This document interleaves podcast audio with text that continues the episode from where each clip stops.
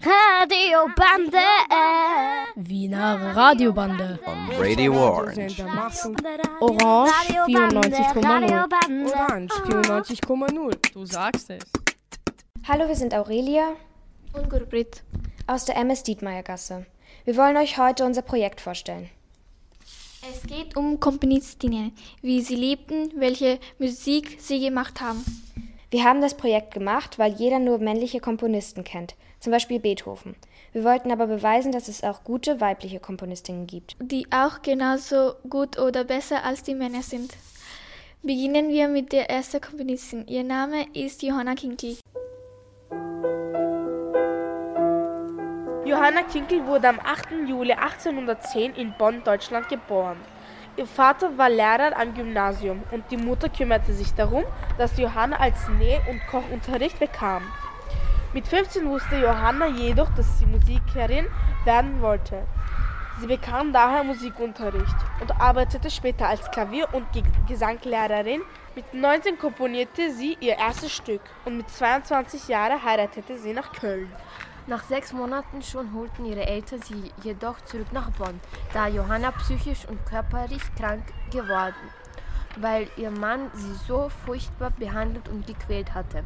Nach einem Jahr Pause begann sie wieder Musik zu machen und leitet in Bonn einen Gesangsverein, einer der ersten in Deutschland, die von einer Frau geleitet wurde. 1836 lernte sie Felix Mendelssohn Bartholdy kennen, ein berühmter Musiker, und er riet ihr nach Berlin zu gehen, um dort Komponizierten zu werden. Sie schloss dort viele Freundschaften mit reichen und musikalischen Frauen. Dadurch hatte sie zum einen Auftrittsmöglichkeit, zum anderen konnten sie sich austauschen, zum Beispiel mit Clara Schumann, und nützlich Kontakt knüpfen.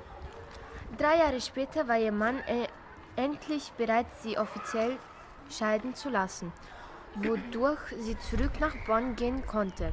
Sie lernte Gottfried Kinkel kennen, den sie, den sie dann heiratete.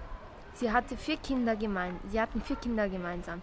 Außerdem begann sie mit ihm Gedichte zu schreiben. Ihr Ehemann setzte sich später stark für für die Gründung des heutigen Deutschlands ein, ein und war dabei oft abwesend, weswegen sie sogar einige Zeit lang einen Job übernahm, eine Zeitung zu leiten. Durch seine politischen Aktivitäten wurde ihr Mann verhaftet. Johanna plante dann einen spektakulären Gefängnisausbruch, der auch funktionierte. Zusammen flüchtete sie nach Schottland. Von dort ging es weiter nach London wo sie fast alleine die Familie versorgen musste, durch Klavier- und Gesangunterricht. Nebenbei fand sie sogar noch Zeit, Bücher über Musik zu schreiben und später sogar einen Roman über das Exil in London. In London. Mit nur 46 Jahren hatten, hatte sie einen Herzinfarkt. Nur zwei Jahre später starb sie am 15. November 1858, 58, als sie aus ihrem Fenster im dritten Stock stürzte. Ob sie gesprungen war, konnte niemand mit Sicherheit sagen.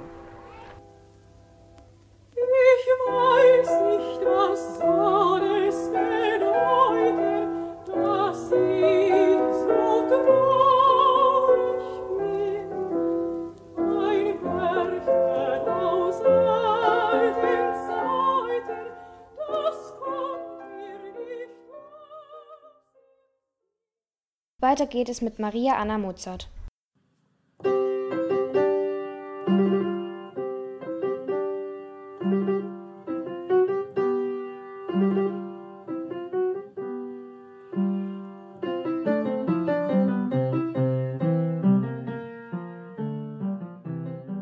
Maria Anna Mozart wurde am 30. Juli 1751 in Salzburg geboren.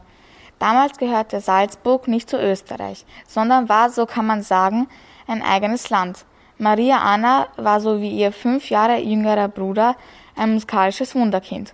Mit sieben bekam sie das erste Mal Klavierunterricht von ihrem Vater, er war Hofkomponist. Und schon mit elf konnte sie unheimliche schwere Stücke auf dem Klavier spielen. Ihr Vater konzentrierte sich aber nur auf ihren Bruder Wolfgang Amadeus, da damals die Leute der Meinung waren, dass Mädchen und Frauen sich auf, e auf die Ehe und die Familie konzentrieren sollten. Daher komponierte sie auch kaum etwas. Auch ihr Talent wurde verschwendet. Komponieren hatte nur Wolfgang Amadeus lernen dürfen. Später arbeitete sie als Klavierlehrerin. Bis sie 18 Jahre alt war, durfte sie noch mit ihrem kleinen Bruder auf Europatournee gehen, und sie wurden beide als Wunderkinder bestaunt.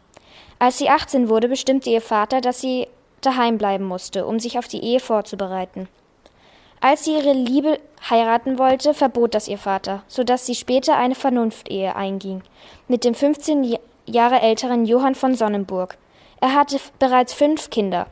Mit 30 Jahren wurde sie das erste Mal schwanger. Obwohl sie damals nicht in Salzburg wohnte, sondern am Wolfgangsee, bestimmte ihr Vater, dass sie in Salzburg entbinden musste. Als das Kind da war, behielt ihr Vater das Baby und sie musste allein zurück nach Hause reisen. Insgesamt hatte sie drei gemeinsame Kinder mit ihrem Mann, bis er starb. Nachdem ihr Mann gestorben war, zog sie wieder nach Salzburg und wurde dort eine beliebte Klavierlehrerin. Außerdem schrieb sie immer viele Briefe mit ihrem Bruder, um sich über Musik auszutauschen. Diese Briefe machten sie später zu Geschichtsschreiberin ihrer Familie. Zusammen mit ihrer Schweigerin arbeitet sie an einer Biografie ihres Bruders, als der schon gestorben war. Mit 74 Jahren wurde sie blind, wodurch sie kein Geld mehr hatte, weil sie nicht unterrichten konnte. Mit 78 am 29. Oktober 1829 verstarb sie dann in Salzburg.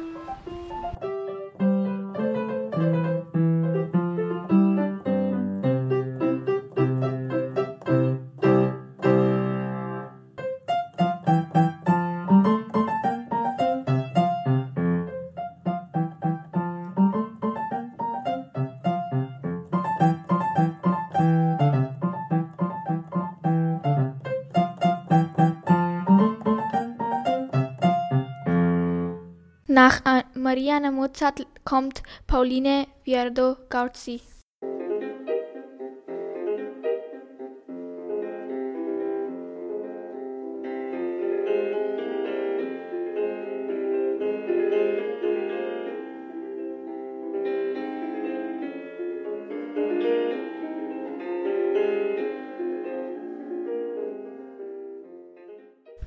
Pauline Viardot Garcia. Sie wurde 1821 in Paris, Frankreich geboren. Ihre Eltern waren beide Sänger und kamen aus Spanien. Genauso wie ihre Geschwister erhielt sie Musik- und Gesangunterricht, so dass sie alle Sänger und Sängerinnen wurden. Sie erhielt Klavierunterricht von Franz Liszt 1839. Sang sie das erste Mal in einer Oper. Das war in dem Stück Othello von Rossini in London. In Paris bekam sie dann deswegen ihren ersten fixen Job an einem Theater und nur ein paar Monate später heiratete sie den Direktor des Theaters. Zusammen reisten sie durch ganz Europa, damit sie überall singen konnte. Sie waren zum Beispiel in Paris, Madrid, Wien, London, Berlin, Dresden, Dresden und St. Petersburg. Pauline sprach fünf Sprachen: Spanisch, Französisch, Italienisch, Deutsch und Russisch. Neben den Singen spielte sie auch gut Klavier. Sie trat ein Duo mit Clara Schumann. Äh, 1862 hörte sie fürs erste mit den Singen auf und zog im Jahr, Jahr darauf mit ihren vier Kindern nach Deutschland. Sie begann dort mit sehr vielen berühmten deutschen Künstlern Freundschaften zu machen. 1870 begann ein Krieg zwischen Deutschland und Frankreich. Sie verließ daher Baden-Baden und zog zurück nach Paris. Dort führte sie wieder ein musikalisches Salon, komponierte und unterrichtete viel. Sie starb am 18. Mai 1910 in Paris und hinterließ viele musikalische Kunstwerke und den Ruf, einer besonderen Komponenten-Gesangslehrerin gewesen zu sein.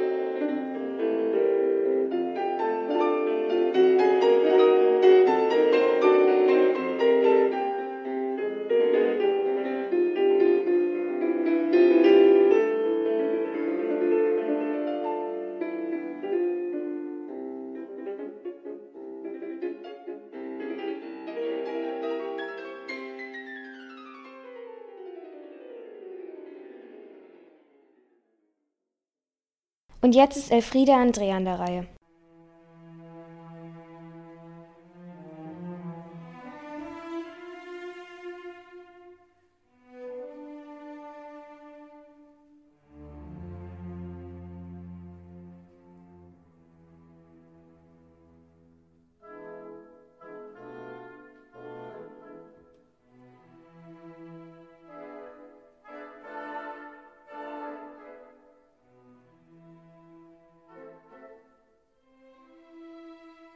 Heute erzähle ich über Elfriede André, die Komponistin. Elfriede André wurde am 19. Februar 1841 in Visby, Schweden geboren. Sie hatte berühmte Klavierlehrer und ihre Schwester war eine Sängerin. Schon mit 14 Jahren begann sie Gesang, Klavier und Orgel zu studieren. Nur zwei Jahre später legte sie als erste Frau in Schweden die Abschlussprüfung im Fach Orgel ab. Neben der Musik lernte Elfriede auch einen ordentlichen Beruf. Sie wurde Telegrafistin. Mit Telegrafen konnte man schnell Briefe über Telefonleitungen verschicken, ähnlich wie heute SMS. Zur damaligen Zeit gab es in Schweden viele unverheiratete Frauen. Das Gesetz verbot ihnen aber zu arbeiten. Das reiche Umfeld von Elfrieda und viele andere Menschen setzten, setzten sich daher für eine Gesetzesänderung ein. Frauenrechte waren ihr wichtig, denn sie wollte gern arbeiten und Musik machen. Ihr Vater unterstützte sie dabei. Durch die Gesetzesänderung wurde es erlaubt, dass Frauen auch in der Kirche Orgel spielen dürften. Sie war damit eine der ersten Frauen, die eine Stelle als Organistin bekamen. Mit 20 Jahren begann sie daher in Stockholm, Schweden, zu arbeiten. Als Organistin in der Kathedrale von Göteborg. Nebenbei unterrichtete sie auch Orgel und Gesang, weil sie so gut war wurde sie in die schwedische Königliche Musikakademie aufgenommen. Gern organisierte sie auch Volkskonzerte. Dabei war sie Dirigentin und Chorleiterin zugleich. Diese Konzerte sollten die Arbeiterklasse in Schweden aufbauen und bilden. Sie starb in Gothenburg, Schweden, am 11. Jänner 1929.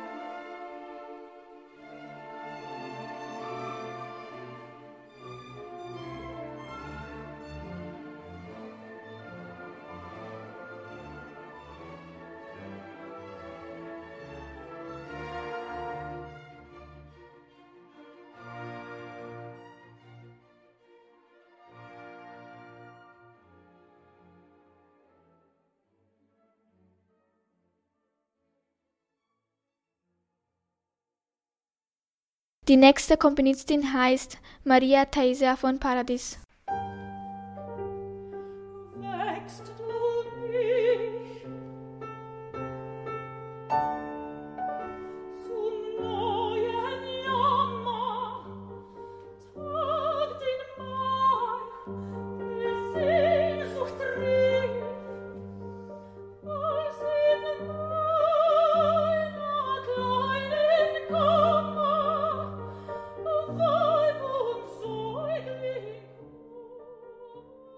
Maria Theresia vom Paradies, 1759 in Wien geboren und wurde bereits als Dreijährige blind. Angelique war sie nicht, aber wegen ihrem musikalischen Erfolg benutzte, benutzte ihre Familie einen adeligen Namen.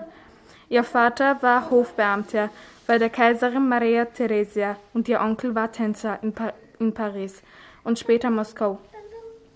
Maria Theresia Par Paradies erhielt eine gute Allgemein Allgemeinbildung sowie eine fundierte Musikausbildung von verschiedenen Lehrern, wie zum Beispiel Antonio Salari. Sie war bald sehr prom prominent in Wien und gab viele Konzerte. Weil sie, obwohl sie blind war, so gut Klavier spielen konnte, machte sie von 1783 bis 1786 eine Europatournee, wo sie vor einigen europäischen Königen und Königinnen spielte so wie Mozart das 20 Jahre davor schon getan hatte. Sie musste schon als Kind viele seltsame Behandlungen ertragen, um ihre Blindheit zu, zu heilen. Leider half nichts davon und sie wurde bald als unheil unheilbar eingestuft. Auf ihren großen Europatournee fand sie ihren späteren Lebensgefährten Johann Riedinger, der für sie extra eine Blindenschrift erfand. Auch ihr ehemaliger Hauslehrer hatte für sie einen Setzkasten entwickelt, damit sie eine, so eine Art Schreibkasten hatte für Blinde. Daraus konnte später Louise Barlet die Blindenschrift entwickeln, die wir heute schon benutzen. Nach den vielen äh, Konzertreisen gründete Maria Theresia eine, äh, eine Musikschule, bei, in dem es einen Saloon gab. In der, Musik, in der Musikschule gab es ähm, gab es einen sehr, ein sehr seltsames Unterrichtssystem, wo man die Noten richtig angreifen konnte. Außerdem betrieb sie einen musikalischen Salon, bei dem Konzerte, Bälle und Festlich Festlichkeiten stattfanden. Denn sie, ähm, sie ließ auch andere Musiker und Musikerinnen ähm, etwas vortragen. Josef Haydn zum Beispiel. 1824 starb Maria Theresia in Wien, wahrscheinlich an einer Lungenkrankheit. Sie wurde am Friedhof Stadt, Stadtmark bestattet, aber ihr Grab ist mittlerweile verschollen.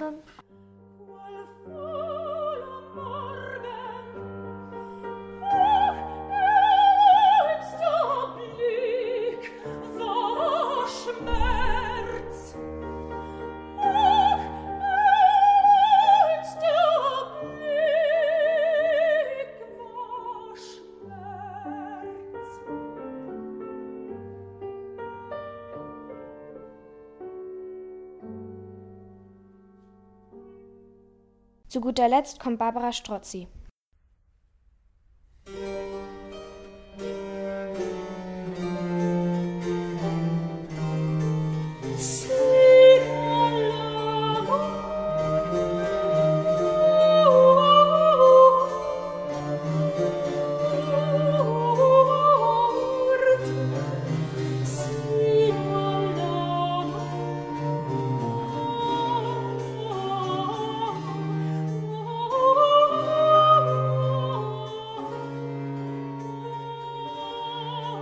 Barbara Strozzi wurde 1619 in Venedig geboren.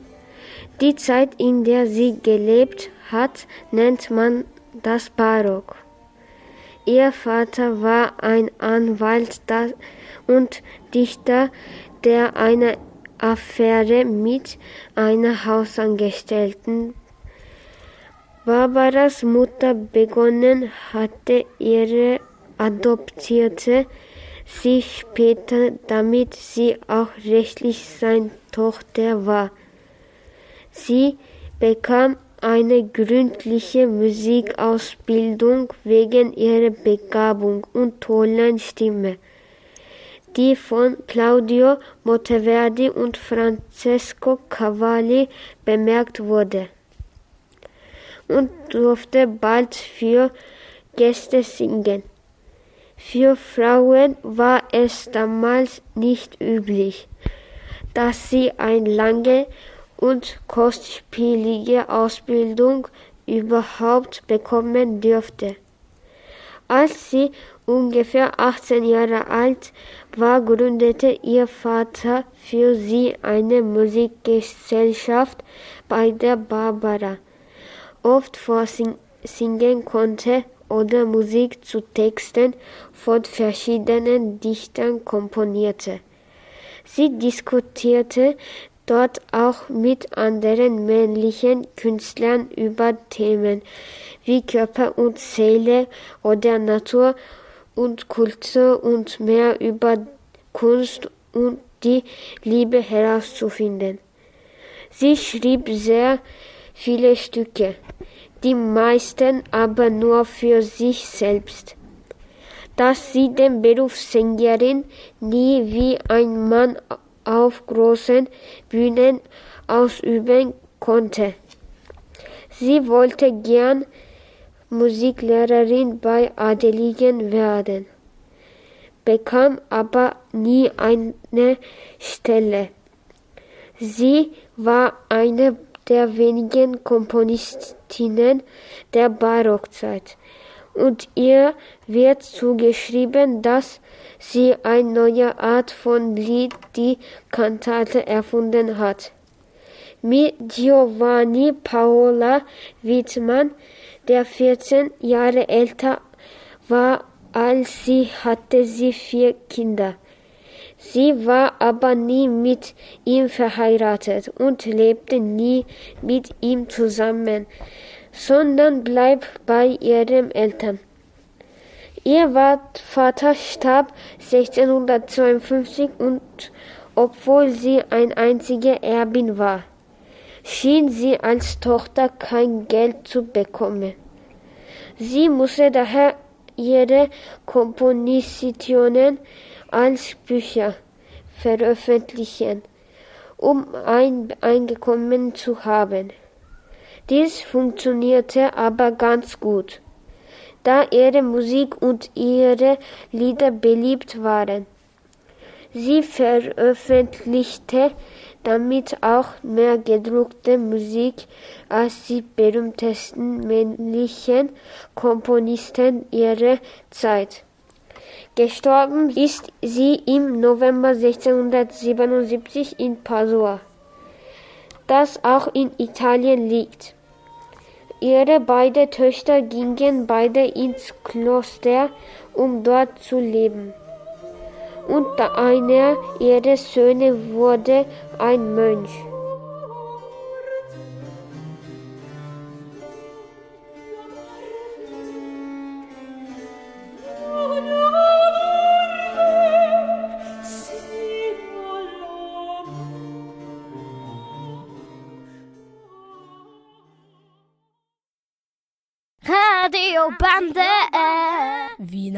Radiobande.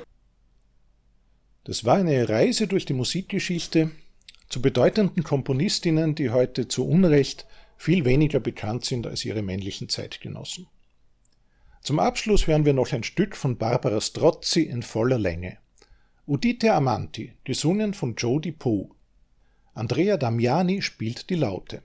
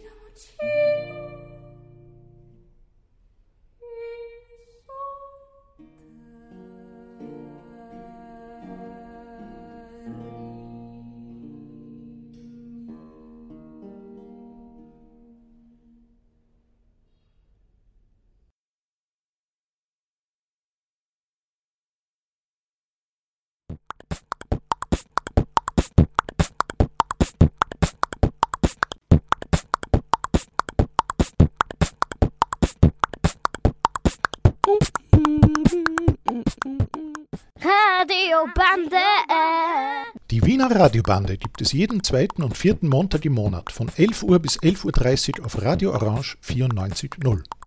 Radiobande. Wiener Radiobande. On Radio Orange. We hope you enjoyed our program.